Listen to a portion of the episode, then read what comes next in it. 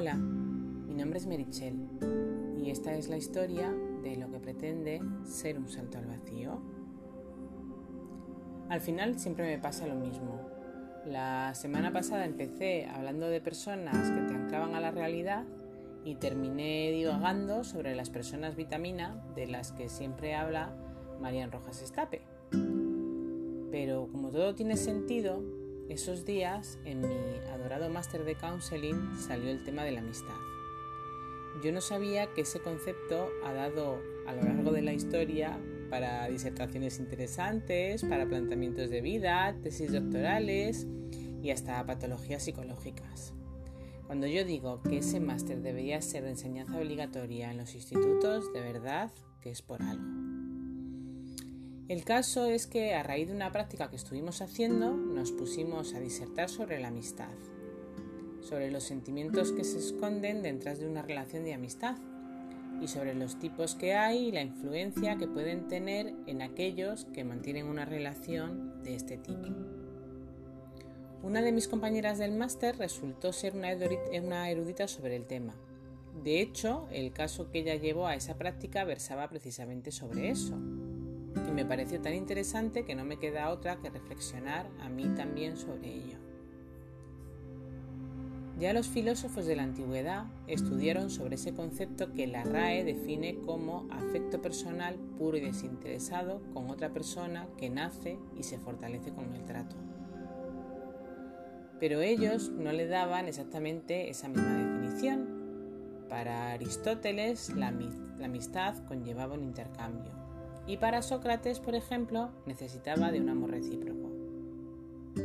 Lo cierto es que el término amigo procede del latín amicus, que deriva del verbo amare, amar.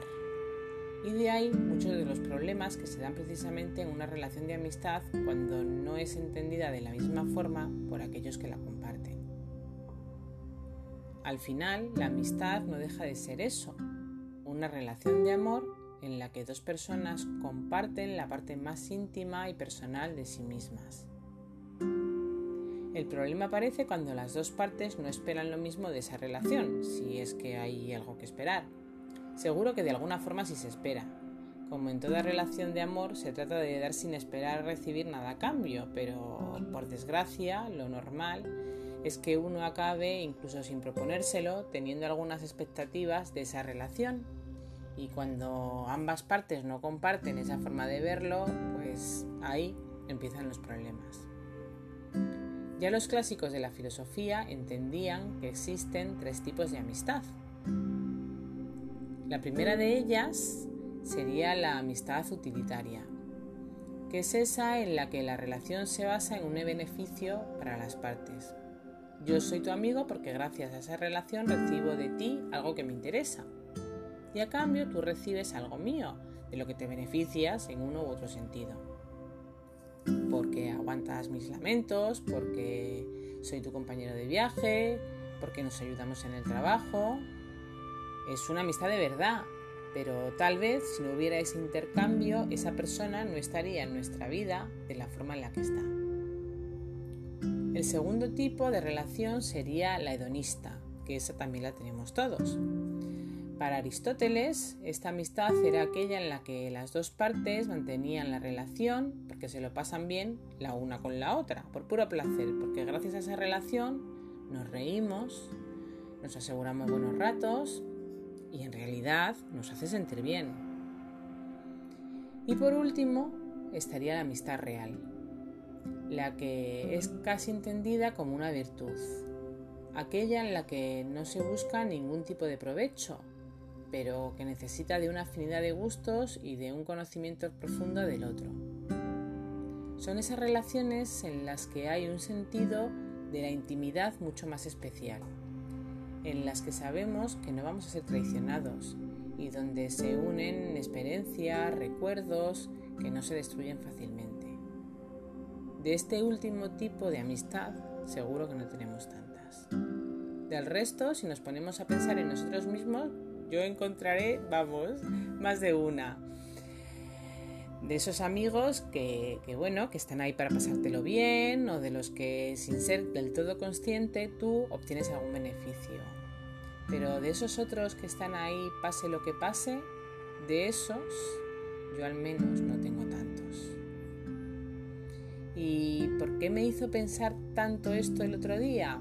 Porque entendí que el problema se da cuando las partes confunden ese tipo de relación. Cuando uno tiene claro que su relación con el otro es, por ejemplo, de tipo utilitario y el otro se piensa que es una amistad profunda.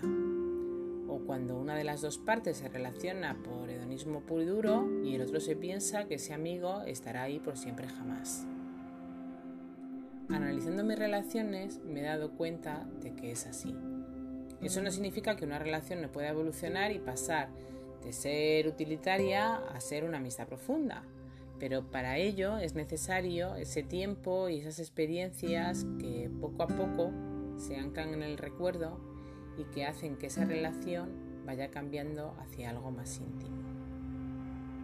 Ahora, a mis tantos, como diría Lina Morgan, me he dado cuenta de que todos los conflictos que yo he tenido con mis amigas eran básicamente por eso, porque interpretábamos nuestra relación de una forma distinta. Y lo mejor de darme cuenta de eso es que he recuperado un poco de paz, porque he sido consciente de que no había ningún culpable, sino que era una cuestión de pura interpretación. Lo que os digo, que esto deberían enseñarlo en los institutos, porque nos ahorraríamos algún que otro disgusto de esos que se declavan un poquito en el alma con algún que otro amigo. Y lo mejor que también te haces un poco más consciente de quiénes son tus verdaderos amigos y de cómo han llegado hasta ahí. Porque no tengo tiempo ahora para eso, pero si no de verdad que me ponía y hacía un estudio profundo sobre este tema. Pero la verdad es que ahora estoy tan centrada en ir avanzando que creo que lo voy a dejar aquí. Estoy avanzando mucho, de verdad. Pero eso ya lo voy a dejar para la semana que viene. Mientras tanto, yo soy Merichel y esta es mi historia.